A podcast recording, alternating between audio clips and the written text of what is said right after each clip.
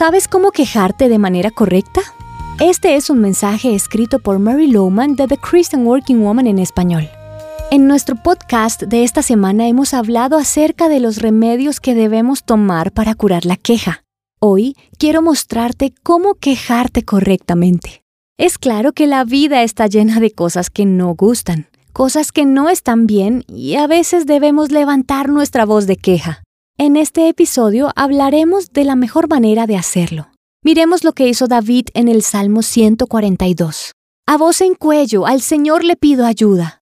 A voz en cuello, al Señor le pido compasión. Ante Él expongo mis quejas, ante Él expreso mis angustias. David tenía quejas genuinas, pero sabía a dónde llevarlas. Las derramó ante Dios. ¿Llevas tú tus quejas ante Dios? ¿Le hablas de ellas? Deberías hacerlo. Él te comprende, tú le importas, y Él siempre está atento para escucharte. Además tiene las respuestas que necesitas. En vez de hablar tus quejas con todas las personas que te rodean, acude ante el único que te invita a traer a Él todas sus cargas, porque Él cuida de ti. David en el versículo 5 dice, A ti, Señor, te pido ayuda. A ti te digo, tú eres mi refugio mi porción en la tierra de los vivientes. Sácame de la prisión para que alabe yo tu nombre. Noten esto. Cuando derramo ante Dios mis quejas, también encuentro perspectiva. Me doy cuenta que no son tan grandes como pensaba. También reconozco que soy cautivo con mi propio espíritu de queja, y al reconocerlo, Dios puede liberarme de ese espíritu de queja y murmuración.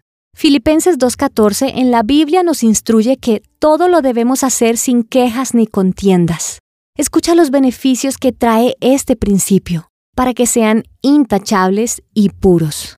En ella ustedes brillan como estrellas en el firmamento, manteniendo en alto la palabra de vida. Cuando aprendemos a hacer todo sin queja, brillamos como las estrellas y mostramos a Jesús a otros.